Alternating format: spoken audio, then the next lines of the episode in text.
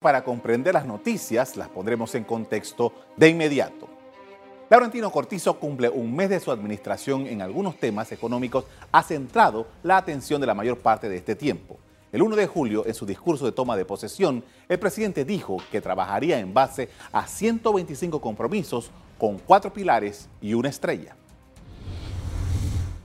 Nuestro plan de acción, uniendo fuerzas, señala el rumbo de nuestro gobierno el mismo contiene 125 compromisos en cuatro pilares y una estrella.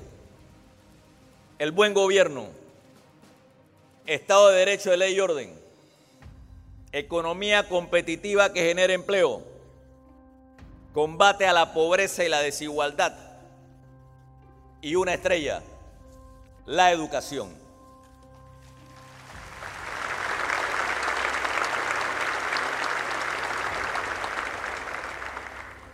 Y es que no hay tarea más noble, ni más importante, ni socialmente más urgente que transformar la educación del país.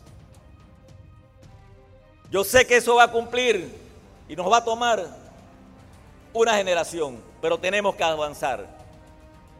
Cumpliendo con el compromiso nacional por la educación, avanzaremos con la transformación de nuestro sistema educativo para que enseñe a nuestros estudiantes a pensar, a trabajar en equipo y a resolver problemas.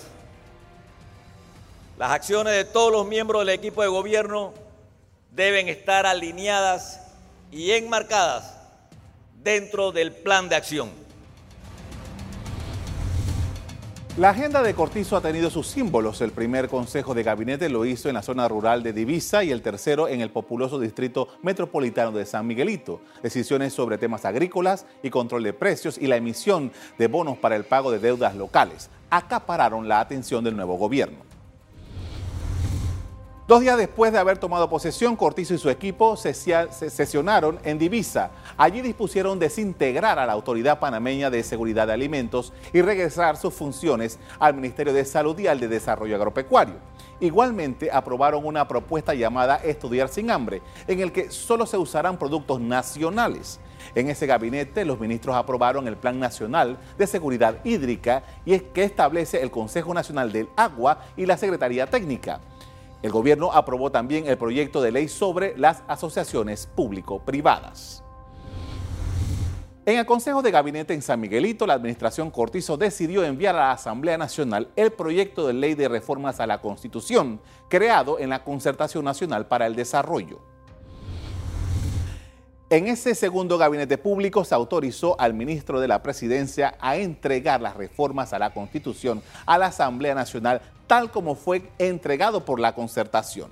Igualmente aprobaron la resolución que emite concepto favorable a la operación de una zona franca de la sociedad BPOs Panama Free Zone Inc., la cual estará ubicada en Brisas del Golf. En la sesión de gabinete, el ministro de Obras Públicas, Rafael Sabonge, presentó el plan el proyecto Plan de Reordenamiento Integral de San Miguelito y áreas aledañas, que incluye el proyecto Metro Cable. Aprobaron también la importación de 60 mil quintales de cebolla a 0% de arancel. La creación de gabinetes sectoriales, la reunión con banqueros en Nueva York y la promesa de pago a agricultores, maestros, seguro social y proveedores también forma parte de lo que ha pasado en los últimos días. La administración Cortizo integró el gabinete social, el gabinete turístico y el gabinete de ciencia y tecnología. Ha designado también a un conjunto de ministros consejeros para diferentes áreas de gobierno. El presidente viajó a Nueva York en un acto protocolar, ratificó la emisión de mil millones de dólares para pagar deudas del Estado y se reunió con representantes de las calificadoras de riesgo anunció que pasado mañana se presentará en la Asamblea el nuevo proyecto de ley de contrataciones públicas. La semana pasada anunció un programa de disciplina fiscal al que llamó austeridad con eficiencia. Y nos acompaña el doctor Carlos Guevara Man para adentrarnos en lo que ha sido este primer mes de eh, la administración Cortizo. Buenas noches. Buenas noches. ¿Cuál es su criterio? ¿Qué es lo que usted ha podido notar? ¿Qué es lo que usted ha podido ver en estos casi 30 días? Bueno, todavía no ha habido un escándalo grande. Eso es, así, así, podría, así podría resumirlo. El, presidente Cortizo y los gabinetes que ha realizado han sido directamente relacionados con el tema económico, es lo que más ha estado hablando. Y bueno, presentó las reformas constitucionales, que había sido su promesa, tal cual con la concertación, que es lo más institucional que he visto hasta ahora, más la, la, ley de, de, para las licitaciones. ¿Qué observación hace usted de todos estos movimientos que ha hecho el gobierno? Bueno, sin duda, lo, más sustancial ha sido, en primer lugar, eh, la presentación a la Asamblea Nacional de el, el grupo de reformas a la Constitución. De acuerdo con lo que el señor Cortizo eh, prometió cuando era candidato, él dijo que él iba a, favorecer un proceso de reforma de la Constitución, que él no estaba de acuerdo con una constituyente, él quería que la Constitución se reformara por la Asamblea Nacional. Eso en primera instancia. Y en segunda instancia, la otra gran eh, medida o la otra gran acción que ha tomado el gobierno fue endeudarnos por 2 mil millones de dólares más, eh, lo cual se logró con todo éxito a mediados de mes durante una visita del presidente a Nueva York. Esos son 2 mil más que se suman a los 27 que están en el área del gobierno central.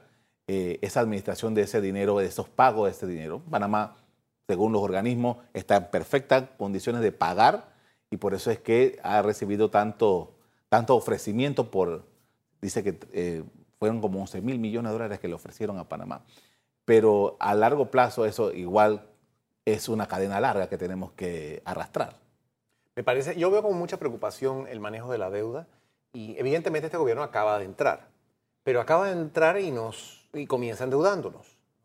Eh, el, el, la razón que se da, eh, el argumento que se ha presentado, es que las finanzas públicas están en un estado desastroso. Eh, de hecho, de eso se ha hecho mucho alarde, se ha hecho mucho énfasis en ese punto. Yo tengo la gestión que, ese, aspecto se ha dramatizado de alguna manera para justificar el endeudamiento de 2 mil millones de dólares y quién sabe cuánto más venga después de eso. Eso, como dije, yo lo veo con preocupación. Hablamos de los 27 mil millones de dólares que nos dejó el gobierno anterior en el, saldo de la deuda del sector financiero consolidado del, gobierno. Eh, además de eso, están las empresas que no, están consolidadas, eh, que, mencionamos fuera de las cámaras, eh, TESA, el aeropuerto, la Empresa Nacional de Autopistas, que tienen también su deuda, aparte, eso habría que añadírsela, y los llamados contratos llave en mano. Y yo siempre he sostenido que para tener una película completa del endeudamiento del Estado panameño, habría que agregar a todo eso la deuda de la autoridad del Canal de Panamá. Porque a pesar de que eso se maneje aparte y que ellos tengan un régimen aparte y un sistema aparte, ellos forman parte del Estado panameño. Y el IBM también. Ah, ah bueno, si, entramos a ver eso, ese ya, eso ya pues, eso complica las cosas muchísimo más. ¿no? Así es que yo veo con, con gran preocupación el manejo de la deuda y veo con preocupación que el gobierno entre endeudándonos. Ellos han dicho que es necesario, la Asamblea Nacional ha citado al ministro de, Economía y Finanzas para que dé una serie de explicaciones.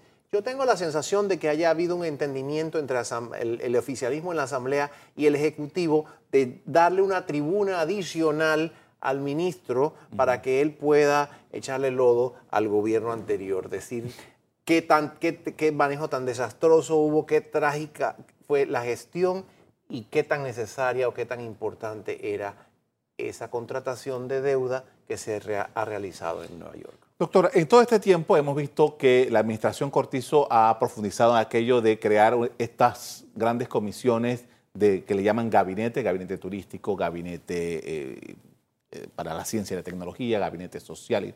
Eh, una lo que han dicho es que esta es una manera de coordinar debidamente eh, los estamentos del Estado para que puedan funcionar y sean más efectivos en su respuesta a las necesidades, a las solicitudes que tienen. ¿Qué observación usted hace sobre estos gabinetes? Bueno, son, eh, no, son iniciativas que están contempladas en el, organigrama o digamos en el ordenamiento administrativo del Estado panameño.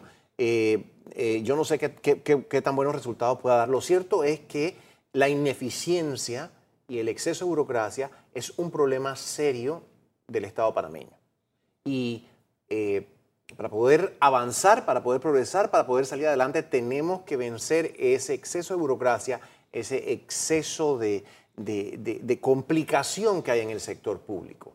Eh, eh, había esta mañana en el, diario, no recuerdo exactamente quién fue el autor, pero había un, un artículo sumamente interesante que hablaba acerca de la necesidad de reducir la nómina del Estado. Mm. Hay demasiados empleados públicos. Obviamente que una medida como esa no se puede tomar de una forma indiferente a las necesidades sociales porque se podría producir una, una, una crisis eh, si se fuera a hacer un, despido masivo, pero sí hay que tener una política de reducción de la, de la, de la, de la nómina estatal, porque tenemos un sector público que está absolutamente inflado, que no aporta a la productividad del país y que lo que hace es detener, anquilosarnos en ese pantano burocrático que no nos deja avanzar. En los últimos 10 años, doctor Guevara hemos escuchado repetidamente, repetidamente la necesidad de consolidar institucionalmente el país. Se ha presentado un proyecto con la Constitución, que es el principal elemento de esto. Pero, eh, ¿qué otros pasos son necesarios paralelamente para que finalmente nosotros en Panamá caminemos por el sendero correcto de tener una institucionalidad mucho más recia, mucho más eh, eh, directa para las necesidades que tenemos nosotros los ciudadanos. Yo creo que usted ha dado en el clavo, eh, Carlos. Yo creo que este país no se va a componer sin un marco jurídico adecuado, democrático, un marco jurídico democrático para el Estado panameño, producido o generado a través de un proceso democrático.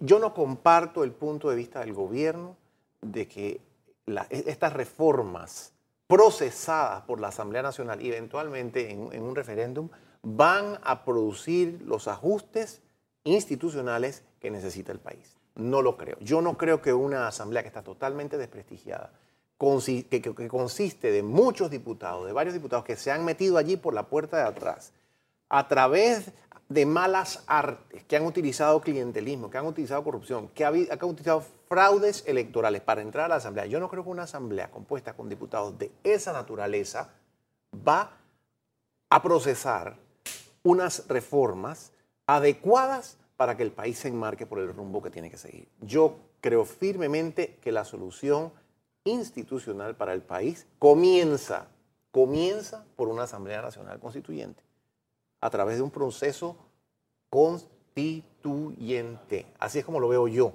¿no? Y ese proceso, en respuesta a la pregunta suya, debe abarcar no solamente la generación de una nueva constitución, una constitución democrática, ¿no? caracterizada por la participación ciudadana. No, pero no solamente una constitución, aquí también hay que reformar, hay que cambiar, modificar sustancialmente el sistema electoral. Como he dicho yo antes, ¿cómo es posible que una propuesta electoral para el Ejecutivo, que, obtuvo solamente el 33% de, de la votación popular, acapare el Ejecutivo completamente? Y con un 31% del voto para la Asamblea Nacional, controle ese órgano del Estado y por ende que controle el Estado panameño, el gobierno central, ¿no? Y si vamos a ver los gobiernos municipales, los porcentajes son similares, 30, 32% para alcaldes y para representantes. Y con eso el, partido, el, PRD, controla todos los gobiernos, o la gran mayoría de los gobiernos municipales del país. Pero eso, y eso es un tema que no está en discusión en este momento. nadie habla de eso, pero yo lo que me pregunto es, ¿eso es democracia? Nosotros nos caracterizamos como un Estado democrático y queremos ser un Estado democrático y queremos presentarnos al mundo como un Estado democrático. ¿Qué es la democracia? La democracia un entendimiento de la democracia es el gobierno de las mayorías con respeto por las minorías. ¿Qué tenemos en este país? Aquí tenemos, en este país claramente lo tenemos, las cifras electorales nos lo dicen, así que nadie me venga a decir que no, las cifras electorales lo dicen. Tenemos un gobierno de minorías con irrespeto por las mayorías. Doctor, en este primer, ¿qué a, su juicio, aparte de lo que usted nos ha descrito en este programa, qué elementos usted piensa que Panamá necesita para de alguna manera irnos enrumbando en ese camino, porque políticamente las avenidas que hay están normadas o están dictadas por lo que, controlan el poder en este momento. Claro que sí. Mire, yo creo que nuestros hermanos puertorriqueños nos han dado una gran lección en los últimos días. No solo a nosotros los panameños, al resto del continente. Han dado una gran lección de civismo, una gran lección de dedicación al bien común. Hay una movilización generalizada. Claro está, Puerto Rico tiene un sistema democrático, Puerto Rico tiene un, sistema que permite la participación ciudadana y, demás. Eso, por supuesto, es importante. Pero ha habido una motivación ciudadana muy fuerte en ese país para decirle basta ya al abuso, basta ya a la corrupción, basta ya al atropello. Así que yo creo que nuestros hermanos de Puerto Rico, en, en las acciones que ellos han tomado, nosotros tenemos un modelo interesante, un ejemplo importante que estudiar, que analizar, que seguir y que, aplaudir definitivamente. También traigo a colación el ejemplo de los ciudadanos de Hong Kong, que llevan varias semanas ya agitándose, exacto, agitándose en contra y movilizándose en contra de las pretensiones de, China continental de acapararlos, ¿no? Entonces, yo sí creo mucho en la participación ciudadana y creo mucho en la movilización ciudadana, una movilización pacífica siempre, y una participación pacífica y civilizada. Pero eso no quiere decir que sea una, una, participación sumisa al poder. Nosotros tenemos que enfrentarnos al poder, sobre todo cuando el poder está acaparado por corruptos, por sinvergüenzas, por personas que no atienden el bien común, sino que van al poder y suben al poder para satisfacer sus propios intereses. En un minuto, doctor, la Asamblea, lo, que ha hecho hasta el momento algunos diputados, lo que ha presentado al país? En, su gran mayoría, es lamentable decirlo, ha sido, ha sido penosa, penosa, penosa la actuación de la Asamblea Nacional. Eh, hay algunos diputados que, como dije, se colaron por la puerta de atrás a través de las malas artes que emplearon y han regresado a la Asamblea Nacional para continuar conduciéndose de una manera vergonzosa que es reprobada por toda la ciudadanía. Muchísimas gracias, doctor, por compartir con nosotros estas, estos elementos. apenas va un mes, vamos a ver qué va ocurriendo en Panamá por las próximas semanas y eh, acabar el año. y qué es lo que nos espera para por fin Panamá tener una esperanza de desarrollo. Claro que sí, esperemos que sea bueno, pero esperemos sobre todo que los ciudadanos nos motivemos más a participar. Muchas gracias.